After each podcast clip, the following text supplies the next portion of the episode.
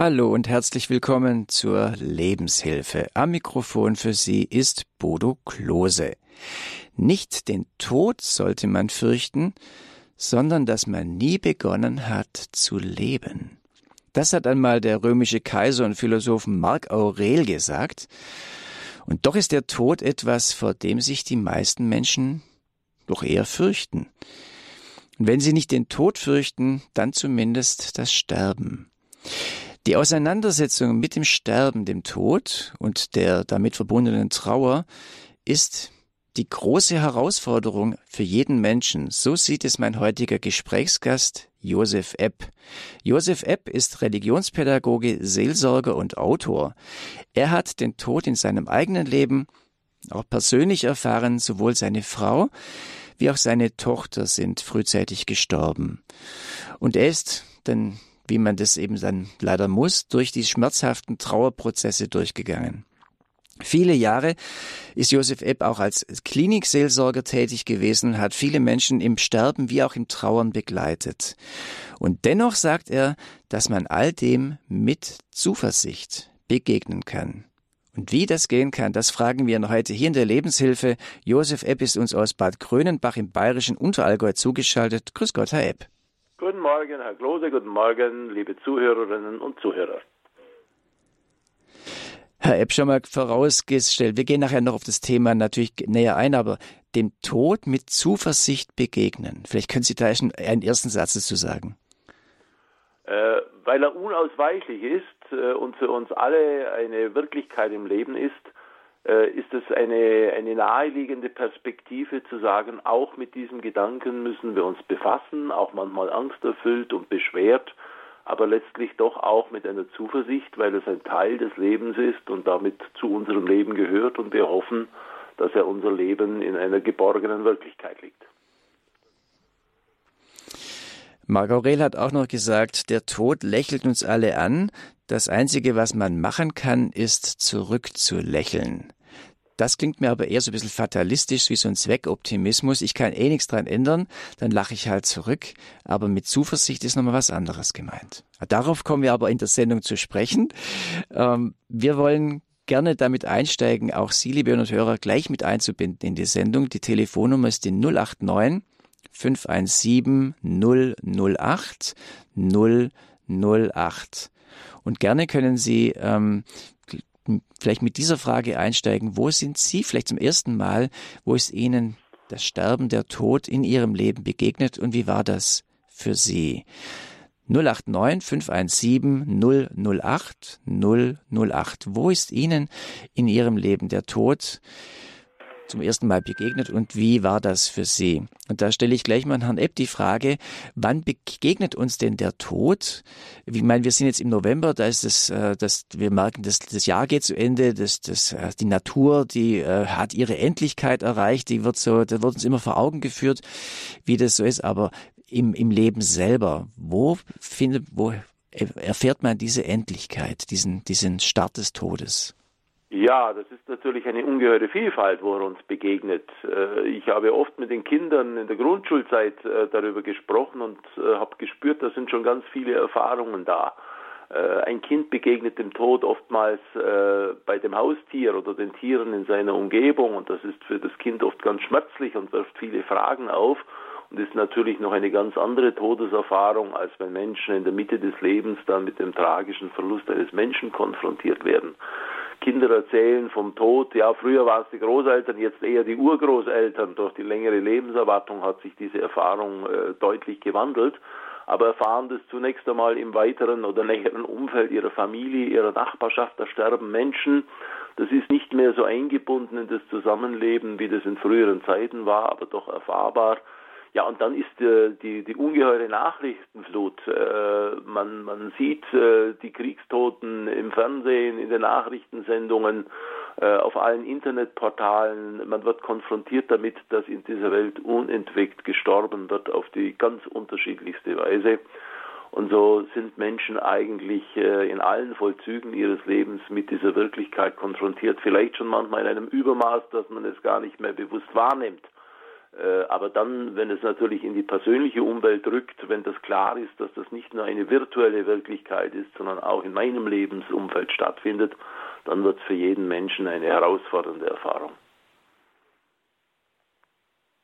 Herausfordernd, ja, und meistens ist ja so, je jünger man ist, desto weiter ist es weg und je näher man seinem biologischen Lebensende kommt, desto näher beschäftigt man sich dann auch fast automatisch damit, weil man auch noch mehr Erfahrungen mitbekommt, die ja die einen einfach mit dem Thema beschäftigen. Sie sagen natürlich, in den Medien begegnet uns der Tod zurzeit äh, sehr intensiv, leider müssen wir natürlich sagen, der, und das lässt uns auch überhaupt nicht kalt. Ähm, wobei natürlich auch die Frage ist, wenn dann diese Flut der, der Dinge kommt, ja, was, was es mit einem macht, wenn man dann einfach zu viel Tod erlebt oder äh, ob man dann nicht abstumpft. Aber bevor wir darauf eingehen, begrüße ich schon mal unseren ersten Hörer.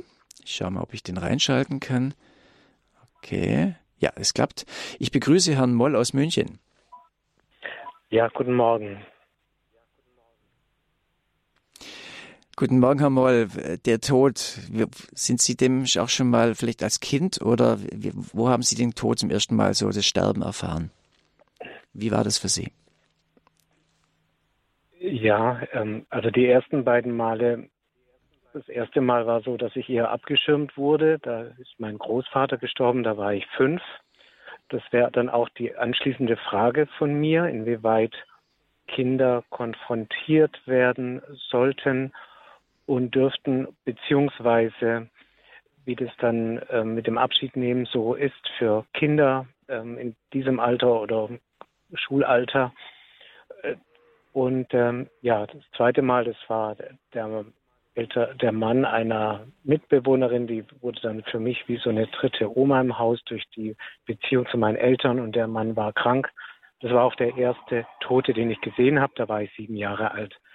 Am intensivsten war Abschied nehmen von meinem Vater vor über zwei Jahrzehnten. Er hatte eine Krankheitsphase und ich konnte aber auf jeden Fall am Ende bei ihm sein, auch am Ende. Das war sehr tröstlich und jetzt habe ich auch das Gefühl, irgendwie sind die Toten noch da und meine Partnerin sagt auch, die Seele, die, die lebt und man kann Kontakt aufnehmen und ähm, der, das Leben ist nur eine so eine Lernphase, so, so, so wie so ein ja, wir lernen da und die Seele muss Erfahrungen machen und das, dazu ist das Erdenleben eben auch da. Ja, aber die Hauptfrage wäre jetzt die, die, Frage mit den Kindern, zu den Kindern. Gerne, die gebe ich gerne an Johann Epp weiter. Herr Epp, Abschirmen der Kinder, wenn sie zum Beispiel fünf Jahre alt sind, was ist da eine, eine gute, ein guter Punkt? Wie, was würden Sie da empfehlen? Da gibt es kein allgemeingültiges Rezept. Äh, es gibt die Erfahrung, dass Kinder, äh, wenn das eine dramatische Situation ist mit großer emotionaler Aufgewühltheit, vielleicht auch mit etwas erschreckenden Bildern, dass sie ein Stück Traumatisierung erleben äh, und dann sehr angstbesetzt diesem Thema begegnen.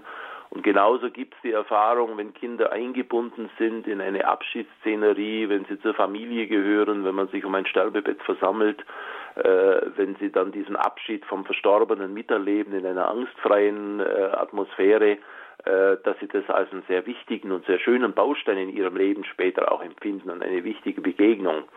Ich denke, äh, abschirmen äh, prinzipiell wird schwer möglich sein. Äh, aber worauf wir sehr achtsam und aufmerksam schauen sollen, ist äh, eine, eine Atmosphäre zu gewährleisten, in der das Kind äh, nicht in Ängste oder sogar in bestimmte panische Gefühle versetzt wird. Das heißt, es darf nicht alleine sein. Äh, es muss die Möglichkeit haben zum, zum Körperkontakt zu vertrauten Personen, so dass sie einfach geborgen sind. Äh, man muss sie vielleicht darauf vorbereiten, auf diese Situation, dass jetzt der, der Opa, die Oma äh, dieses Leben beendet und woanders hingeht, wo wir nicht hinsehen und nicht genau wissen, äh, wie es dort aussieht aber voll Hoffnung sind, dass es ihm jetzt dann ganz, ganz gut geht. Äh, und in so einer Atmosphäre äh, halte ich es für, äh, für, für sinnvoll und für gut, Kinder zu begleiten. Ein prinzipielles Abschirmen halte ich für schwierig, weil irgendwann kommt diese Begegnung und es ist eigentlich sehr hilfreich, wenn diese erste Begegnung in einem geborgenen Umfeld stattfindet. Hier ist die Lebenshilfe mit dem Thema Tod, Sterben, Trauer, die große Herausforderung des für den Menschen. Und aus Cottbus ruft uns die Frau Kohn an. Ich grüße Frau Kohn. Grüß Gott. Ähm, meine Erfahrung ging los mit dem sechsten Lebensjahr. Zu meinem Geburtstag hat sich die Oma umgebracht. Und ab dem Tag war das Thema Tod bis heute natürlich präsent. Ähm, immer an meinem Geburtstag, nicht immer, aber an drei, vier Geburtstagen sind Familienmitglieder gestorben. Und für mich ist das Thema Geburtstag damit natürlich schwierig geworden. Und ich habe äh, oft ins Dunkle hinein ähm, geweint natürlich und auch äh, gefragt, weil ich auch nicht kirchlich groß geworden bin im DDR-Umfeld. Und ähm, Don Camillo hat mich aber dann äh, ähm, begleitet. Das heißt, diese Schwarz-Weiß-Serie damals mit dem äh, lieben Jesus Christus, der so schön sprach, der hat immer wieder ähm, gesagt, Andrea, äh, pass auf, das, das wird. Ja, das hat einen Sinn. Und so kam es dann auch 2007 die Taufe durch die evangelische Kirche. Und jetzt bin ich auf dem Weg ähm, der katholischen Findung, deswegen auch Radio Horeb. Und das ist jetzt auch mehr Zeugnis, aber es ist halt so mein Thema, dass dieser Tod dieser drei, vier Familienmitglieder ähm, ja doch Sinn hatte. Also ich bin jetzt. Frau Kohn, ganz herzlichen Dank äh, für Ihr. Sehr gläubig geworden und bin Radio Horeb. Ich muss heulen. Sehr dankbar. Frau Kohn, ganz herzlichen Dank für Ihr wichtiges Zeugnis und der Tod, wenn man den dann, wenn der so erlebt wird ähm, und dann äh, aber auch tatsächlich ein, ein sinnstiftend, äh, sinnstiftet. Herr Epp, das äh, gebe ich gerne an Sie weiter. Also ich denke, zunächst muss man sagen, äh, Sie haben ganz am Anfang vom Suizid Ihrer äh, Großmutter gesprochen und das ist natürlich eine sehr traumatisierende Begegnung mit dem Tod. Äh, wenn ein Mensch nicht mehr leben kann oder leben will, wenn er einem schmerzhaften Prozess selbst ein Ende setzt, weil dieses Ende einfach nicht kommen mag, das ist für die Umgebung nochmal eine ganz eigene Problematik und eine Thematik, die, wie Sie sagen, das ganze Leben äh, jemanden beschäftigt. Und wenn dann äh, in einer eigenartigen Konstellation an ihren Geburtstagen weitere Todesfälle in der Familie zu verkraften sind, dann greift es tief ein in unsere Gefühlswelt, in unser Nachdenken. Und es ist ein Segen, ein, ein wirklich äh, großer Segen, wenn Sie dann sagen können, all das hat mich nicht nur ins Dunkelheit, in die Verzweiflung geführt, doch, Sie dürfen auch weinen, selbstverständlich, das erregt zutiefst unsere Gefühle, aber es hat ihr Nachdenken, ihre Offenheit auch dafür sensibilisiert, äh, das kann doch nicht das letzte Wort sein. Und das kann doch nicht letztlich das Ziel des Lebens sein, dass dies alles so in dieser Tragik endet. Äh, und äh, dann können sich kleine Lichter auftun hinter dieser dunklen Wand und ein Schimmer langsam aufleuchten, der uns auf den Weg bringt und der uns darin stärkt. Ja, wir dürfen hoffen, dass der Tod nicht die letzte Wirklichkeit ist und dass dieses ganze komplizierte und äh, im Auf und Ab befindliche Leben mit all seinen Herausforderungen, Begegnungen, Geschehnissen und Prägungen, äh, dass das nicht darauf ausgerichtet ist, um dann irgendwann an dieser dunklen Wand zu zerschellen. Also was mir geholfen hat, was ich meinen Jungs auch sage, ich hatte meinem Mann versprochen, nicht zu missionieren. Aber wenn die Fragen kommen, habe ich gesagt, dann musst du selber ernsthaft fragen. Ich kann dir das nicht erklären. Ich bin ja schon gar nicht in der Lage, aber ähm, den, also fragt man ernsthaft den Herrn, dann antwortet er auch ernsthaft. Ja, also er merkt schon, ob da vom Herzen gefragt wird oder nur äh, einer, äh, am Stammtisch in der Kneipe. Und nur das hat mir stark geholfen. Also dieses, ich, ich hatte nur 40 Jahre lang eins im Sinn und wollte dieses Warum beantwortet haben und das habe ich jetzt langsam. ist ja, ein großer, ja, und ganz wichtig, äh, selbst wenn, wenn die Antwort zunächst verborgen bleibt, äh, Fragen stellen und meine Bedürftigkeit in dieser schwierigen Erfahrung äh, vor Gott hintragen, äh, ist ein Ausdruck von Suche. Äh, und Suche muss auch Zeiten ertragen, wo sie nicht findet äh, oder nur vage findet oder sich nur etwas abzeichnet. Äh, aber diese, diese tiefe Hoffnung, da ist noch mehr an Antwort möglich und es ergibt sich vielleicht, das ist ja die Erfahrung vieler Menschen, das ist auch das, was mich immer wieder aufgerichtet hat, es ergeben sich dann ganz oft Antworten aus einer ganz anderen Richtung, als ich es vermutet habe. Und dann spüre ich auf einmal, ja, da ist ein, ein Gedanke, da ist eine Hoffnung, äh, daran bin ich schon etliche Male vorbeigegangen. Ich war nicht sensibel dafür. Äh, dieses Antwort erhalten ist ein ganz dynamisches Geschehen. Frau Kohn, ganz herzlichen Dank für Ihren Anruf. Hier ist die Lebenshilfe bei Radio Horeb heute zum Thema Sterben, Tod, Trauer, die große Herausforderung des, für den Menschen. Unser Gast in der Sendung ist der Seelsorgerautor und äh, ja, und Theologe, Religionspädagoge Josef Epp. Ich bin Bodo Klose und als nächstes ruft uns, erreicht uns aus Allerstedt Frau Sankul. Grüß Gott, Frau Sankul. Ja, grüß Gott, guten Morgen. Ich wollte kurz Bescheid. Guten Morgen. Ja, guten Morgen. Ich wollte sagen, wie ich das erste Mal den Tod so erlebt habe. Im Gegensatz zu der Frau, die vorhin angerufen hat, die äh, ihre Großmutter durch Suizid verloren hat, in Anführungsstrichen. Ich, äh, meine Oma mütterlicherseits ist vier Tage vor meinem Weißen Sonntag, vor meiner Erstkommunion verstorben. Und sie durfte noch zu Hause versterben. Das war, äh, sie hat immer gesagt, ach, Elisabeth, deinen Weißen Sonntag möchte ich gern noch erleben. Und dann ein paar Tage vorher hat sie schon gesagt, ich meine, ich erlebe doch nicht mehr. Und da waren wirklich meine Tanten, waren ums Bett herum, haben gebetet. Und meine Eltern haben dann aber mich, eine meiner Schwestern, die war direkt bei ihrem Bett gelegen. Ich jetzt nicht, aber ich habe es dann halt am Morgen erfahren, dass die Oma verstorben ist. Und dann weiß ich noch, mittags hat es eine Nudelsuppe, hat meine Mama ge gekocht. Und äh, mein Bruder, der hat dann so äh, geweint. Das sind richtig äh, die Tränen in die Suppe geflossen. Dann hat sie gesagt, warum weinst du denn? Dann hat er gesagt, ja, weil die Oma nicht mehr da ist. Aber das war ein, äh, das war noch so ein richtiges Sterben, äh, hinübergehen in sein Reich und aufgenommen sein bei ihm.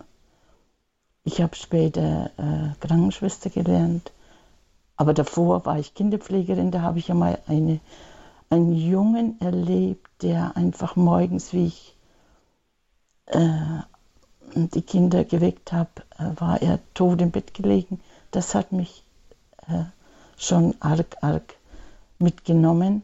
Und später habe ich Krankenschwester gelernt.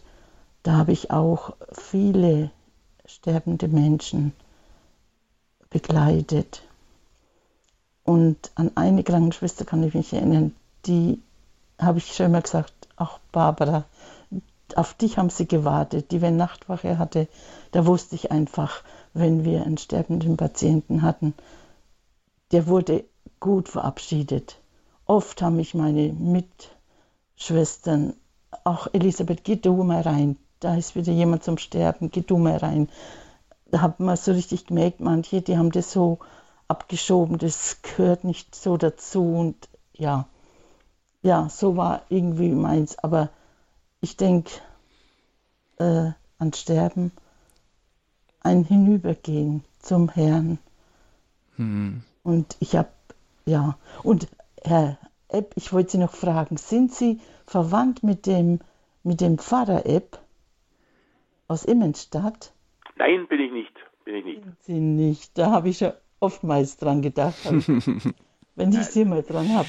Gut, haben wir das auch geklärt, Frau. Okay. Ich hätte eine Frage an Sie beide, weil Sie jetzt ja beide schon viel mit Menschen zu tun hatten, die dann auch in den Tod entweder selber gegangen sind oder Menschen erlebt haben, die gestorben sind.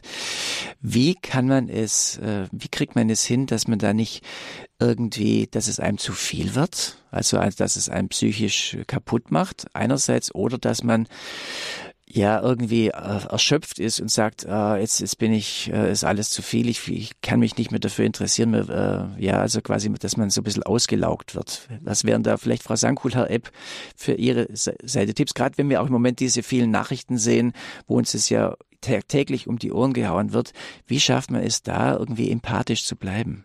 Frau Sankul. Ja, also ich kann sagen, für mich ist äh, das Geborenwerden ich, ich bete oft für welche, die heute geboren werden, aber im übertragenen Sinn auch die geboren werden für den Himmel, äh, die hinübergehen. Ich meine, mit den weltlichen Nachrichten, da schotte ich mich auch ab. Ich, ich gehe da mehr ins, mhm. ins Gebet und äh, ja, weil ich da merke, wenn ich da zu viel von der Gewalt und äh, das, das belastet mich dann. Da versuche ich mich schon abzuschotten. Aber das gelingt mir nur, wenn ich mit dem Herrn spreche. Wenn ich ihm das alles ab. Frau Sankel. Ja. Vielen Dank. Und es kommt vor allem rüber, Sie haben dieses klar im Herzen, dass der Tod ein Hinübergehen ist. Und da kann man auch diese Situation immer äh, Gott hinhalten und auch äh, ja, das trägt einen da auch hinüber. Herr Epp, auch nochmal die Frage an Sie. Dieses Thema, was kann, was kann man tun, dass es eigentlich kaputt macht?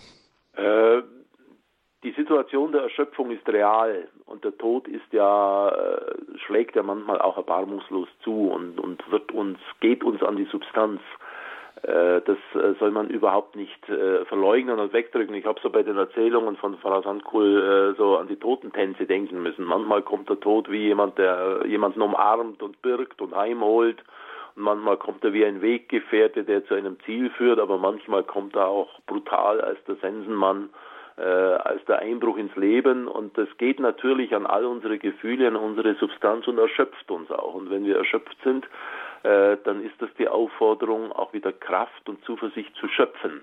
Und das heißt, ich muss mich dann wieder um mich selbst kümmern, ich muss auf mich schauen, ich kann Kraft schöpfen aus der Ruhe, ich kann Kraft schöpfen aus dem Gespräch mit anderen Menschen, meine Nöte, meine Gedanken mitteilen und mich mit jemandem austauschen, der dafür Verständnis hat. Ich kann Kraft schöpfen äh, durch ein Tun, das mir äh, wieder ein Stück Zuversicht und, und Orientierung gibt. Und natürlich kann ich Kraft schöpfen aus einer lebendigen Spiritualität. Hinhalten dieser schwierigen Situation und dieser Konfrontationen äh, vor das Angesicht Gottes. Äh, es war für mich immer wieder so ein Moment in der Klinikseelsorge, nicht nur in Todesfällen, sondern auch bei Menschen mit schweren Diagnosen, mit tragischen Lebensentwicklungen. Äh, wenn da so zwei, drei Gespräche hintereinander waren, die immer nur an die Abgründe und in die Bitternis des Lebens geführt haben, dann war es für mich einfach ein Stück Erholung, äh, wieder zehn Minuten in die, in die Kapelle des Krankenhauses zu gehen, mich hinzusetzen, äh, mich in seine Gegenwart zu stellen, manchmal gar nicht viel zu reden oder ich muss ihm nicht erklären, äh, wie es mir geht und, was ich erlebt habe, aber so ausruhen, und mich von ihm ansehen lassen und spüren, da gibt es einen größeren, einen weiteren Horizont. Also ich denke, dieses nicht kaputtgehen hat ganz verschiedene Dimensionen und führt natürlich immer wieder hinein in diese große Dimension des Anvertrauens an den, von dem wir hoffen, dass er all das erlöst. Unser Thema in der Lebenshilfe Sterben, Tod, Trauer, die große Herausforderung für jeden Menschen. Wir kommen auch gerne mit Ihnen über dieses Thema ins Gespräch. Die Nummer ist 089 517 008 008. Kommen Sie mit dem Religionspädagogen, Seelsorger und Autoren Josef Epp ins Gespräch. Gleich in ein paar Minuten geht's weiter.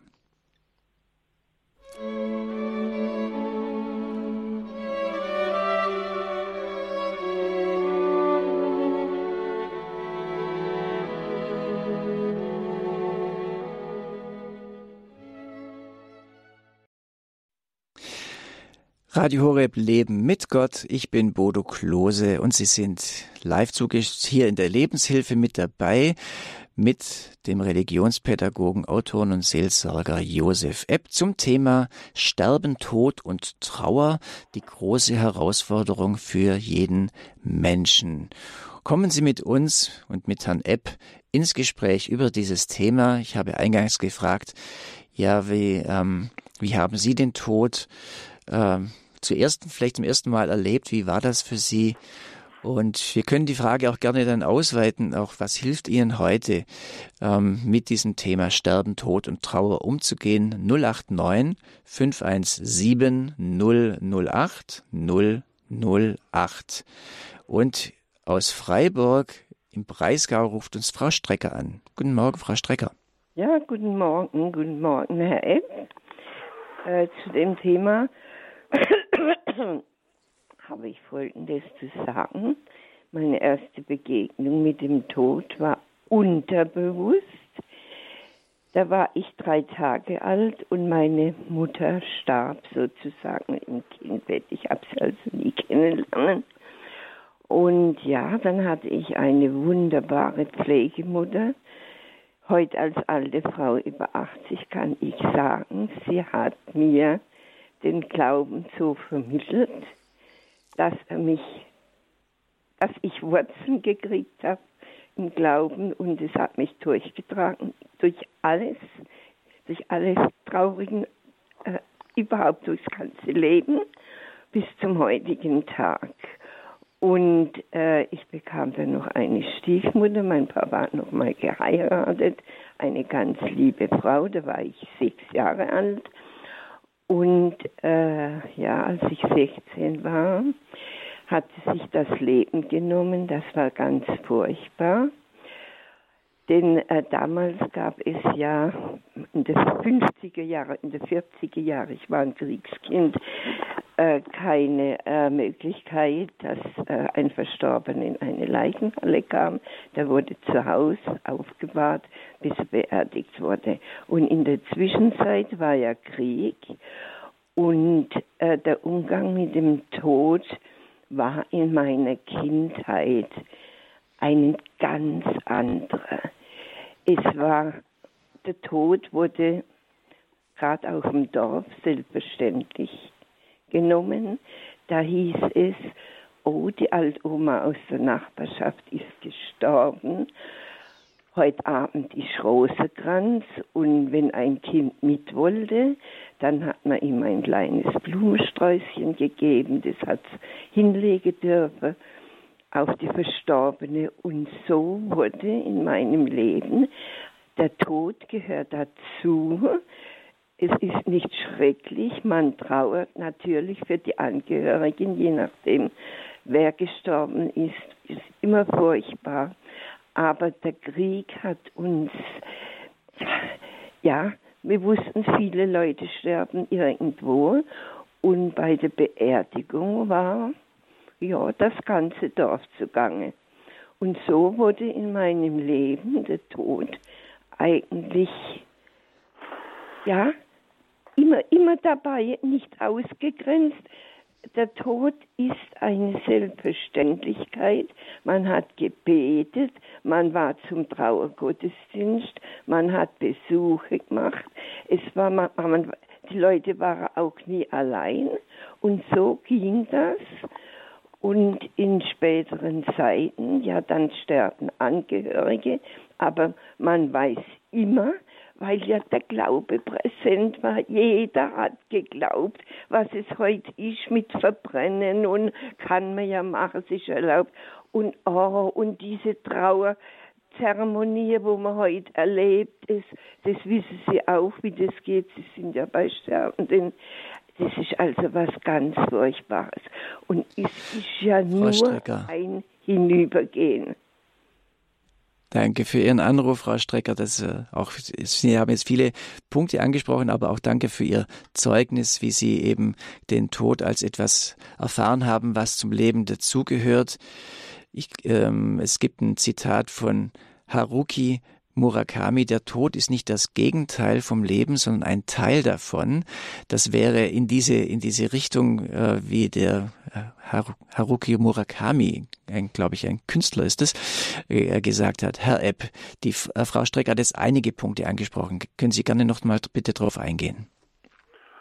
Also ich äh, teile, obwohl ich äh, jetzt noch ein paar Jahre jünger bin, auch diese Erfahrung. Auch in meiner Kindheit gehörte der Tod zum Leben im Dorf.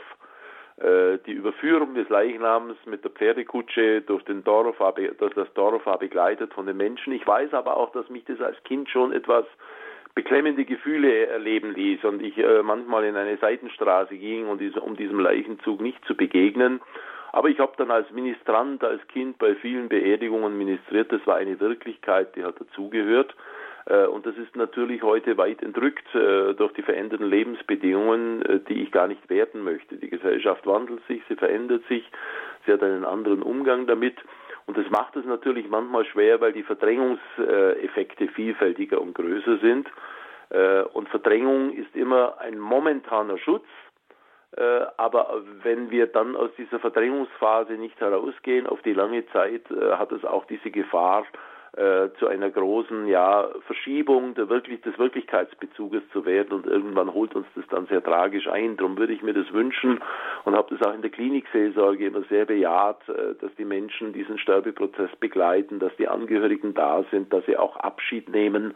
Äh, ich habe auch die Angehörigen der Verstorbenen immer um die Novemberzeit zu einem Gedenken in die Krankenhauskapelle nochmal eingeladen. Da war die Kapelle brechend voll äh, um zu zeigen, wir dürfen daran denken, wir dürfen die Trauer auch immer wieder zulassen und äh, diese Erinnerungsarbeit leisten. Das halte ich für etwas sehr, sehr Wichtiges. Und in Bezug auf die unterschiedlichen Trauerformen, äh, da gibt es auch manches, wo, wo ich mir schwer tue und äh, wo man spürt, da haben sich viele Menschen äh, auch entfernt von einem Ritual, wie es uns vertraut ist.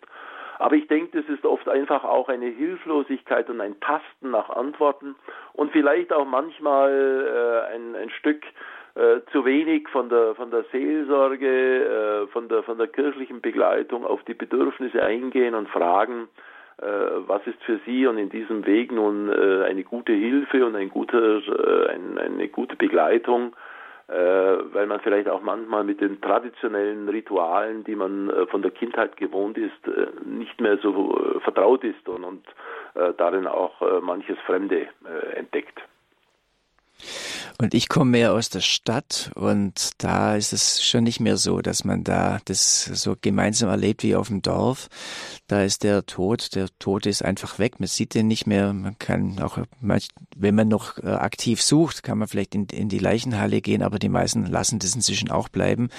Das hat sich schon, schon verändert und aber gut, dass wir das diese Beispiele auch nochmal neuern. Äh, dieses klassische äh, früher die Überführung des Leichnams in die Leichenhalle im Dorf, das Aufbahren äh, dort, äh, das gibt es auch nicht mehr. Und der Großteil äh, sind heute Urnenbestattungen. Äh, da gibt es keine sichtbare Begegnung mehr mit diesem Vorgang. Das hat sich auf dem Dorf sehr, sehr gewandelt. Und es, es, hilft nichts, das zu beklagen, aber es ist sicher festzustellen, dass das den Umgang mit dem Tod keineswegs erleichtert hat und die Auseinandersetzung mit den Fragen, die dann auftauchen, wenn man selbst unmittelbar betroffen ist. Wir haben heute hier bei der Lebenshilfe ein heißes Thema, denn Sterben, Tod und Trauer geht uns alle an. Josef Epp, unser Gast in der Sendung, er ist Religionspädagoge, Autor und Seelsorger. Er sagt, Sterben, Tod und Trauer, das ist die große Herausforderung für jeden Menschen. Aus Bamberg begrüße ich Frau Hoffmann. Ja, guten Tag. Ich heiße Rosemarie Hoffmann, bin aus Kemmern bei Bamberg und ich habe wirklich den Tod hautnah erlebt und freudig erlebt. Und ich habe überhaupt keine Angst vom Sterben, weil ich habe nur dreimal sehr wunderbare Dinge erlebt. Zuerst ist mein Vater, der acht Jahre Pflegefall war, ist er gestorben es war der Tag zuvor, ich konnte nicht mehr, ich konnte es nicht mehr anschauen, er war komplett abgemagert. Dann bin ich zu unserer Lourdes-Grotte gegangen im Wald und habe zur Mutter Gottes so innig gebetet, bitte, bitte nimm ihn jetzt auf, er hat genug gelitten. In derselben Nacht ist er gestorben, ganz friedlich eingeschlafen. Dann ist zwei Jahre später meine Mutter gestorben. sie ist im Hospiz gestorben und da war es ähnlich, habe ich auch zur Mutter Gottes gebetet, bitte, bitte lass sie einschlafen. Und sie hat früh noch auf mir gewartet, bis ich gekommen bin, dann habe ich sie in die Arme genommen und sie ist mit einem Lächeln auf den Lippen eingeschlafen. Und ein Jahr später ist mein Mann gestorben. Das war etwas schwerer, weil er hatte einen unheilbaren Krebs. Ich wusste, dass er sterben muss und so weiter. Und dann ist er nochmal operiert worden, weil alles durchgebrochen ist bei ihm an, von den Metastasen. Und er war an der, also er war nochmal wach. Er war ja dann an, der, an diesem Atemgerät und er war nochmal wach. Und dann habe ich zu ihm gesagt, ob er den Herrn Pfarrer will. Natürlich hat er gesagt, er möchte gern geistlichen Beistand. Der Pfarrer ist dann auch gekommen. Und dann, äh, wie gesagt, dann habe ich äh, bei meinem Mann gesessen die ganze Nacht, habe mit ihm geredet und geredet, die Mutter Gottes immer wieder angerufen, mit ihm geredet, wie im Trance. Und er war ja an der Maschine. Aber sie sagen ja, der kann einen trotzdem hören. Dann ist der Zeitpunkt gekommen auf der Anzeige, wo ich wusste, jetzt verabschiedet er sich. Und ich habe ihn nochmal ganz fest in den Arm genommen, ganz fest. Und er hat die Augen nochmal aufgemacht, obwohl er praktisch zitiert war, hat mich angeschaut mit so einem strahlenden Lächeln. Es kann ich Ihnen gar nicht sagen, wie schön das war. Es war so ein schönes Sterben. Ich habe gewusst, er ist gut aufgehoben. Und er hat mich angeschaut, hat gelächelt und hat dieses Lächeln beibehalten, auch wie er tot war. Und hat die Augen von selbst wieder zugemacht. Wissen Sie, das ist ein Erlebnis, das, das kann man gar nicht beschreiben. Und das hat mich so getröstet. Und dann habe ich, äh, wie gesagt, äh, den Arzt gefragt, sterben denn alle Menschen so schön und so friedlich mit Lächeln? Oh nein, hat er gesagt. Da kann ich Ihnen ganz andere Sachen sagen. Aber Ihr Mann, hat er gesagt, er ist mit Gott gestorben und er ist glücklich gewesen. Das Wichtigste ist, dass man mit Gott und mit der, mit der Mutter Gottes stirbt. Und das ist eigentlich das Einzige, was ich jedem sagen kann. Glaubt daran. Ich habe keine Angst vor Tod. Ich sage nur immer, ich möchte meinen Tod erleben. Ich möchte nicht plötzlich sterben. Ich möchte meinen Tod erleben. Weil wenn der Tod so schön ist, warum soll ich denn da missen? Er gehört doch dazu. Das weiß doch jeder. Ja, also wie gesagt, das ist jetzt meine Erfahrung in der letzten Zeit bei drei Menschen. Und ich habe nie getrauert. Im gewissen Sinn. Nie richtig getrauert. Ich, warum soll ich trauern? Ich habe damit gelebt. Ich bin in meinem Haus gewesen, ganz allein. Jeder hat gesagt, hast du keine Angst? Sag ich, na, vor wem soll ich denn bitte schön Angst haben? Na, also ich bin mit allen in Guten geschieden. Wissen Sie, und das ist was, das erhält einen.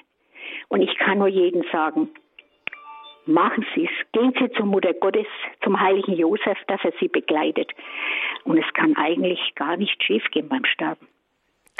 Frau Hoffmann, ganz herzlichen Dank. Danke, danke schön, dass Sie auch so dieses intensive Zeugnis gegeben haben. Sehr, sehr beeindruckend. Herr Epp, ein schönes Sterben. Punkt, Punkt, Punkt. Wir alle wissen es nicht. Äh, ich habe in diesen 20 Jahren äh, im Krankenhaus so viel erlebt, dass ich sagen muss, äh, das Gebet um eine gute Stunde jetzt und in der Stunde unseres Todes ist ein sehr würdiges Gebet, weil es zeigt, hier geschieht nochmal ganz anderes und keiner von uns weiß, was mit ihm geschieht. Ich habe Menschen mit relativ wenig Bezug zum Glauben erlebt, die in großer Gelassenheit und Ruhe verschieden sind ich habe aber auch gläubige Menschen, tief verwurzelte Menschen erlebt, die gerungen, gekämpft, gehadert äh, haben.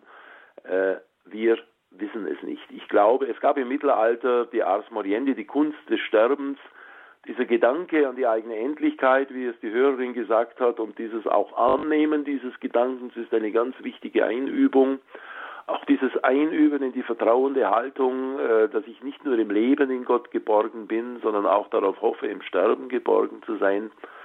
Aber dieser letzte Weg und was dort geschieht und wie wir das erleben, wir wissen es nicht. Äh, denn ich denke, da geht nochmal eine ganz andere Dimension auf. Äh, ich habe bei vielen Sterbenden erlebt, dass ihr Blick, ihre Wahrnehmung sich stark verändert. Es ist eine ganz, manchmal habe ich das Gefühl gehabt, die schauen jetzt schon wohin, wo ich noch gar nicht hinsehe. Aber auch in denen kämpfen jetzt ganz tiefe Auseinandersetzungen, in die ich äh, auch nicht hineinsehe. Äh, ich denke, es bleibt nur die Hoffnung, dass wir uns in diesem Vertrauen täglich stärken und sagen, wir möchten dann loslassen und uns anvertrauen. Frau Hoffmann, ich danke Ihnen für Ihr Zeugnis, das einerseits sehr ermutigend ist, aber auch herausfordernd, weil das ist schon, also sich mit dem eigenen Tod so auseinanderzusetzen, Danke für Ihren Anruf. Unser Thema in der Lebenshilfe hier bei Radio Horeb ist Sterben, Tod, Trauer, die große Herausforderung für jeden Menschen. Das äh, sieht auf jeden Fall so unser äh, Referent, unser Gesprächsgast, das ist Josef Epp. Er ist Religionspädagoge, Autor und äh, Seelsorger. Und Sie können gerne mit ihm ins Gespräch kommen. 089 517 008 008. Und diese Nummer hat Frau Krass aus Bad Krotzingen gewählt. Grüß Gott, Frau Krass. Grüß Gott. Ja, ich wollte erzählen, wie meine gute, liebe Mutter verstorben ist. Das war schon 2007. Aber sie ist noch so kraftvoll und lebendig in uns. Also das heißt, die wurde an einem Tag war also gesund und dann in der Nacht ist sie verstorben, weil die Herzklappe, die sollte sie bekommen und das Herz hat es dann nicht mehr geschafft. Aber wir haben sie begleitet an dem Tag in der Klinik, also meine Schwester mit ihrer Tochter, meine, meine Töchter und der Neffe mit der Frau und wir haben die Mutter dann nicht alleine gelassen. Sie hatte die Krankensalbung bekommen und sie war sowas von zuversichtlich. Sie hat ja immer schon viel für einen guten Tod gebetet. Das hat sie uns immer schon gesagt. Und dann hat sie gesagt, und du musst jeden Tag für die Verstorbenen eingesetzt beten, für die Kranken und zum Heiligen Geist, damit er dich immer kraftvoll stärkt und führt und leitet. Ja, und dann in der Nacht war es dann richtig schwer. Und dann habe ich gesagt, also wir fangen an zu singen, weil meine Mutter gesagt hat, früher, ach, ich habe schon viele Leute in den Tod gesungen. Jetzt war das so himmlisch, wie sie mit uns gesungen hat. Also in der Wachstation drin, die, die Schwestern haben gesagt, sowas habe sie noch nie erlebt. Es war so toll. Sie hat einmal Überstimme oder wenn es gepasst hat, die zweite untere Stimme gesungen. Dann habe ich angestimmt, großer Gott, wir loben dich, segne du Maria. Und bei segne du Maria, da hat meine Schwester dann eher wegen das Augelied zugedrückt. Dann haben wir aber noch mehr gesungen. Großer Gott, habe ich schon gesagt, näher mein Gott zu dir. Eins mit dir, so will ich leben, eins mit dir, wenn's Auge bricht. Also es war, also meine Töchter haben auch gesagt, Mama, es war so köstlich mit der Oma. Die hat so schön mit allem mitgemacht und es war einfach großartig. Und wenn ich an sie denke, ist sie noch ganz, ganz nah bei mir. Als ich von der Klinik dann heimgefahren bin, habe ich gedacht, sie singt noch bei mir und sitzt neben mir. Es war einfach nur schön, schön. Und meine Töchter und meine Schwester mit der, mit der Tochter, die sagen immer, unsere Mutter und Oma, das war so ein Zeugnis, weil sie hat halt auch immer viel gebetet und ich mit dem Fahrrad auf den Friedhof und in die Herz-Jesu-Kirche und alles hat, hat sie, also viel Zeugnis hat sie für uns gegeben. Und da durfte sie am Gaudete Samstag zum dritten Advent durfte sie dann himmlisch sterben, ja. Frau Krass, ganz herzlichen Dank. Ja. Himmlisch sterben, den Sterbenden in den Tod hineinsingen. Das sind äh, zwei Momente, die ich gerade, äh, zwei Begriffe, die ich gerade, äh, die mich beschäftigen, Herr Epp. Ja, da, da kann man nur dankbar sein, wenn das so gelingt und wenn das so erlebt wird. Und ich habe das auch mehrfach so erlebt dieses behütet, äh, begleitet sein, äh, dieses im gemeinsamen Gebet, ja auch in der Musik, in Liedern, äh, ein, ein Hinübergehen mitzuerleben, zu begleiten, das ist ein Geschenk. ich wiederhole mich, wir wissen es nicht, wie es für uns wird. Wir hoffen auf dieses Geschenk und wir können uns auch ein Stück weit darauf vorbereiten. Mich rüttelt nur immer wieder auch auf, dass ich natürlich auch andere Situationen erlebt habe, wo da sehr viel ja, Kampf und, und auch sehr viel noch einmal Erschütterung da war.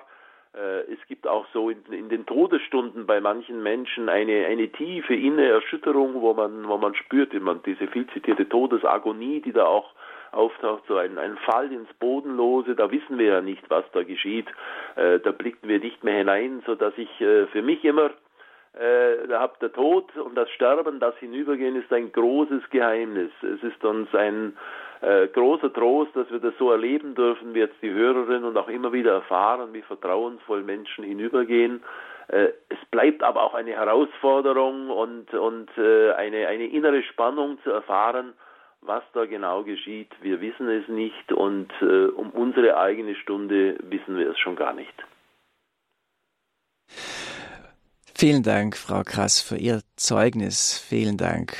Unser Thema Sterben, Tod, Trauer, die große Herausforderung für jeden Menschen aus Schwäbisch Gmünd erreicht uns Schwester Bernadette Werner. Guten Morgen, Herr Bruder Klose und Herr Epp. Ich habe mich einfach erinnert an meine ersten Verstorbenen. Das waren meine, das war die Mutter meines Vaters. Da war ich neun Jahre alt. Sie durfte zu Hause sterben und ich hatte den Vater begleitet, wie, wie er einfach auch die Mutter besucht hat, noch als ich schon verstorben war und die Beerdigung. Meine Mutter, meine Großmutter meiner Mutter, da war ich 19,5.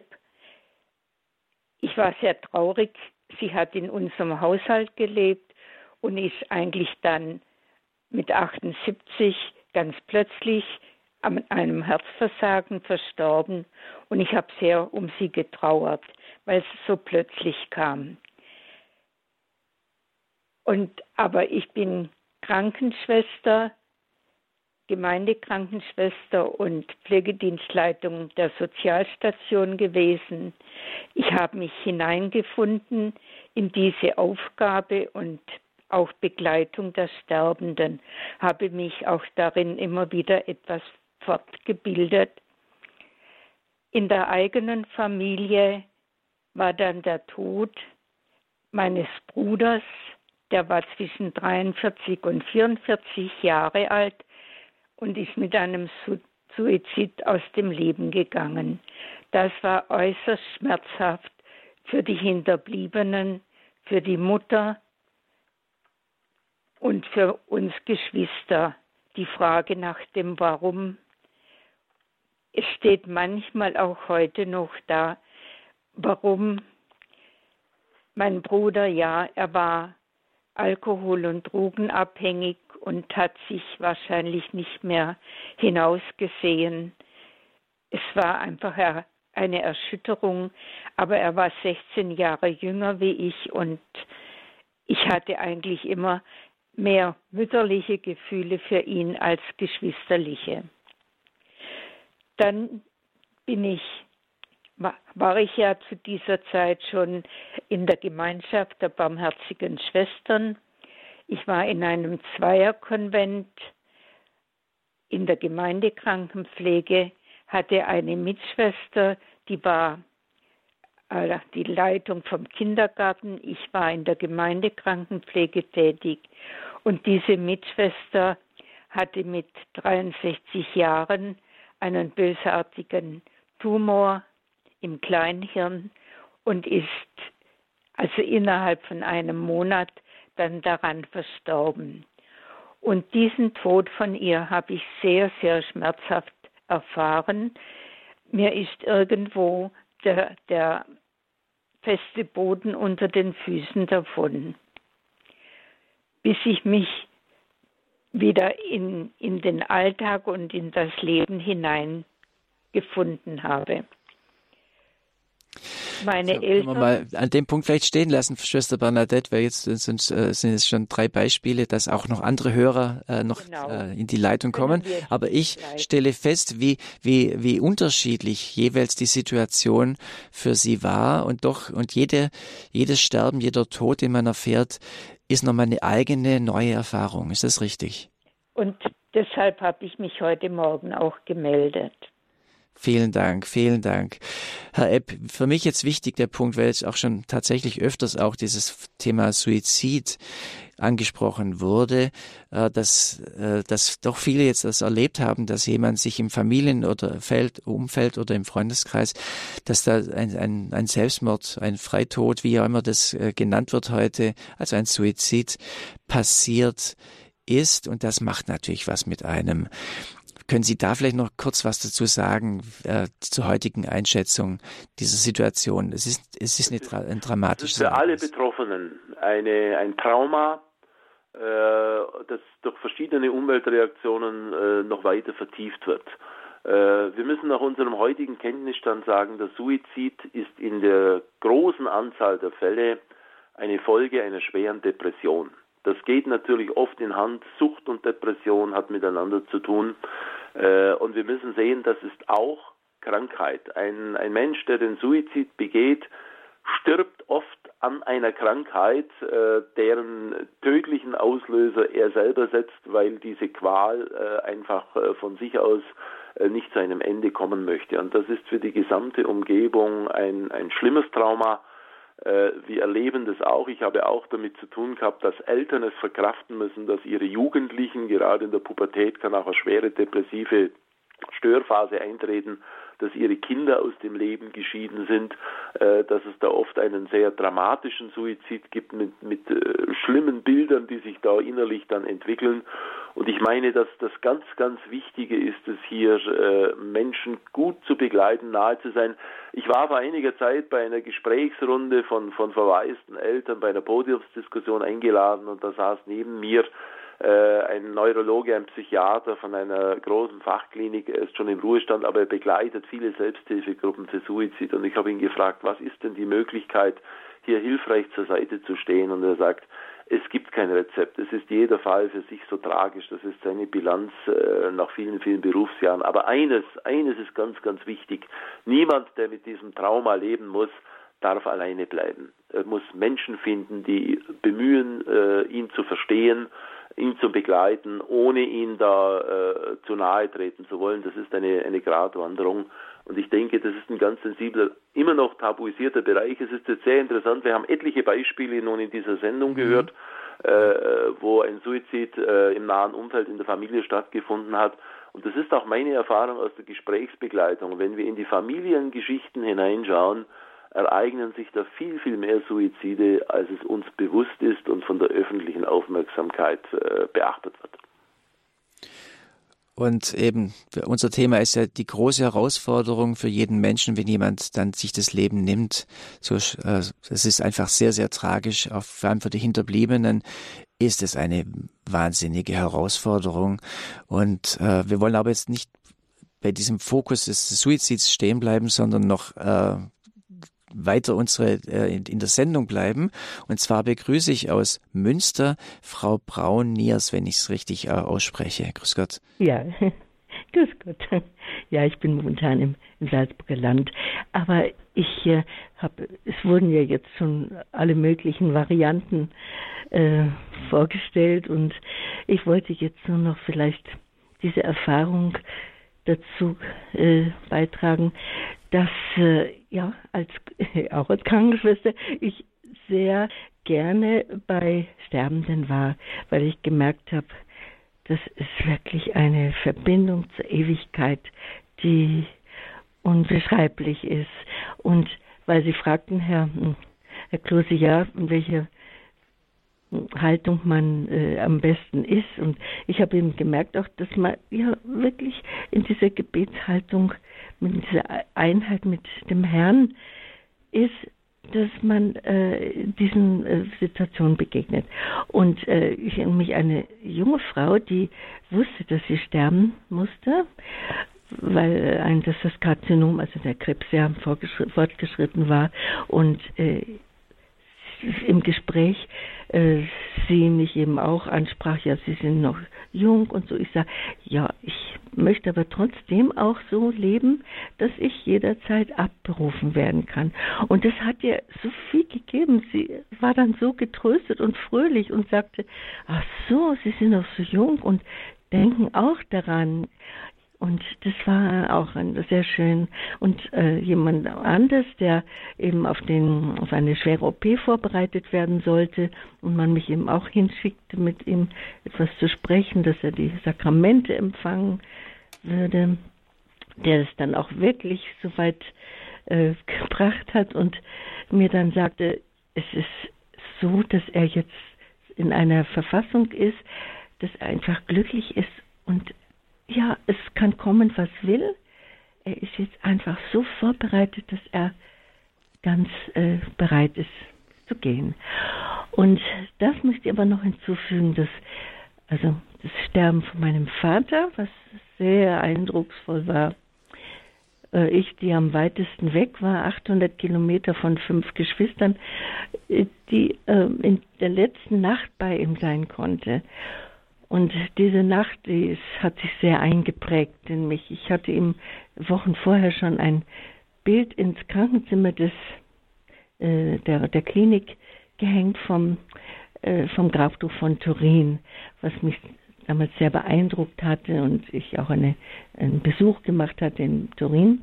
Und in dieser letzten Nacht, wo er sehr, sehr schwer litt, äh, ja, und den Folgen des, eines schweren Herzinfarktes und äh, wo einige Dinge dazu kamen und äh, mit großen Schmerzen, ja, aber ich ähm, durfte ihm äh, bei ihm sein, ja, und äh, und ihm beistehen, aber ich konnte gar nichts mehr sagen.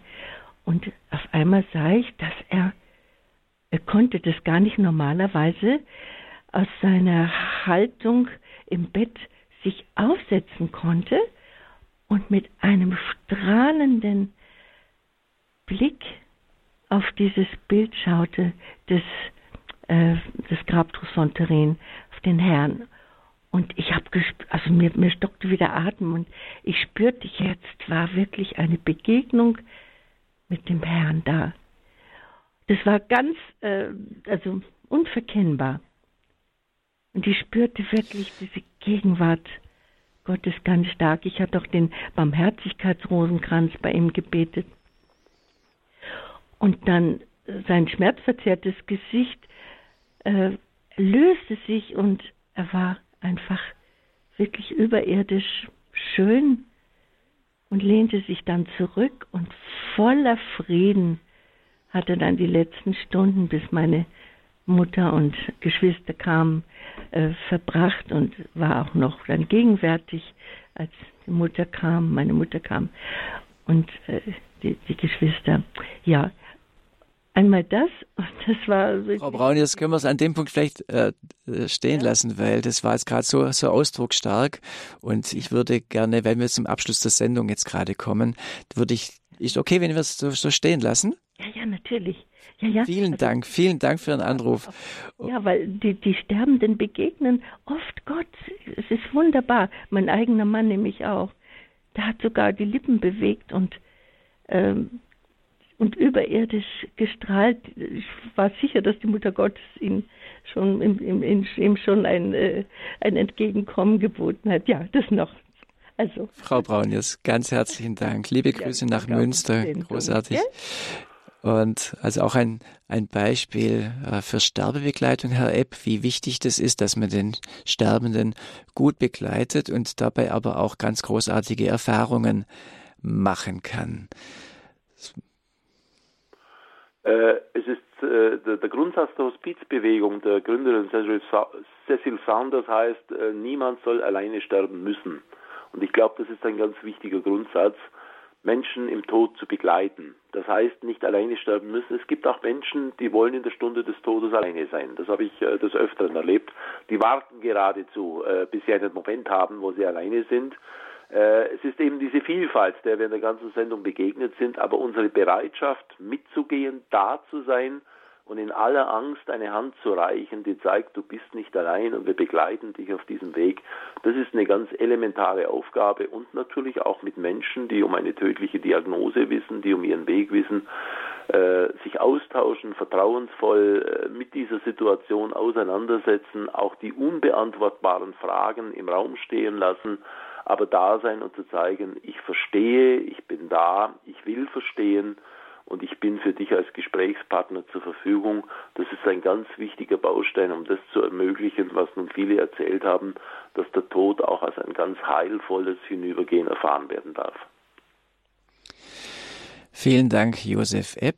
Ähm, also wir sind noch nicht, noch nicht zu Ende. Zuerst möchte ich mich aber auch ganz herzlich äh, bei allen Hörern bedanken für diese wichtigen und wertvollen Anrufe, für Ihre Zeugnisse, die diese Sendung sehr bereichert haben, sehr angereichert haben, auch die Vielfältigkeit diese, dieses Themas, wie Sterben, Tod, Trauer aussehen kann, äh, was für Leid da drin ist, aber auch was für Glückserfahrungen da drin sein können. Also man muss es äh, immer in der Real Relation sehen, auch realistisch, wie Sie sagen, Herr Epp, es gibt da keine Garantie. Man muss dann jeder seinen eigenen Weg finden, sowohl für, den, für das eigene Sterben, aber auch für das Begleiten von Sterbenden. Und ich möchte darauf hinweisen, Sie haben ja Bücher auch zu diesem Themenbereich geschrieben. Dieses Jahr ist rausgekommen, wenn alles anders kommt, zwischen Erschütterung und Neuorientierung, was mich durch Krisenzeiten trägt. Das wäre sicher ein Thema, was einer hilft. Oder auch Ihr Buch schon äh, ein bisschen früher, das Buch Weichen stellen. Und das möchte ich Sie zum Abschluss fragen, Herr Epp. Wie kann man denn jetzt, wenn man so sich mit dem Sterben, Tod auseinandersetzt, wie kann man denn da vielleicht als Abschlussgedanke noch äh, gut Weichen stellen? Zwei ganz wichtige Dinge, für die wir verantwortlich sind.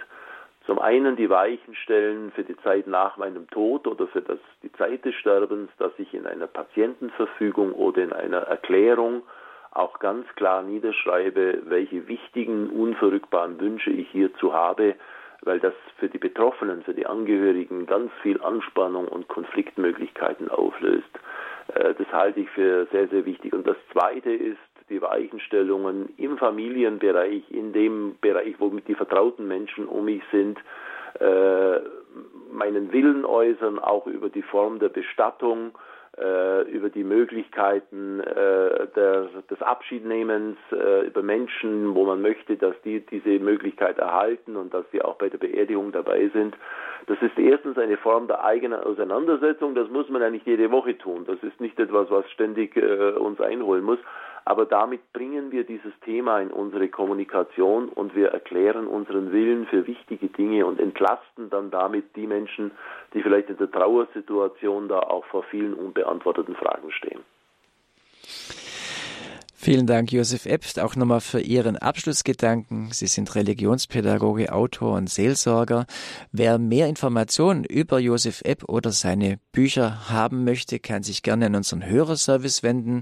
Das ist die 08328 921 110. Ich sage die Nummer vom Hörerservice gerade nochmal 08328 921 110 auf dem Infobutton zu dieser Sendung im, im Programm in unserem, in unserem Internet, auf unserer hore.org haben wir diesen Infobutton, da können Sie auch direkt anklicken und dann werden Sie auch direkt auf die Bücher von Josef Epp verwiesen oder auf seine Homepage.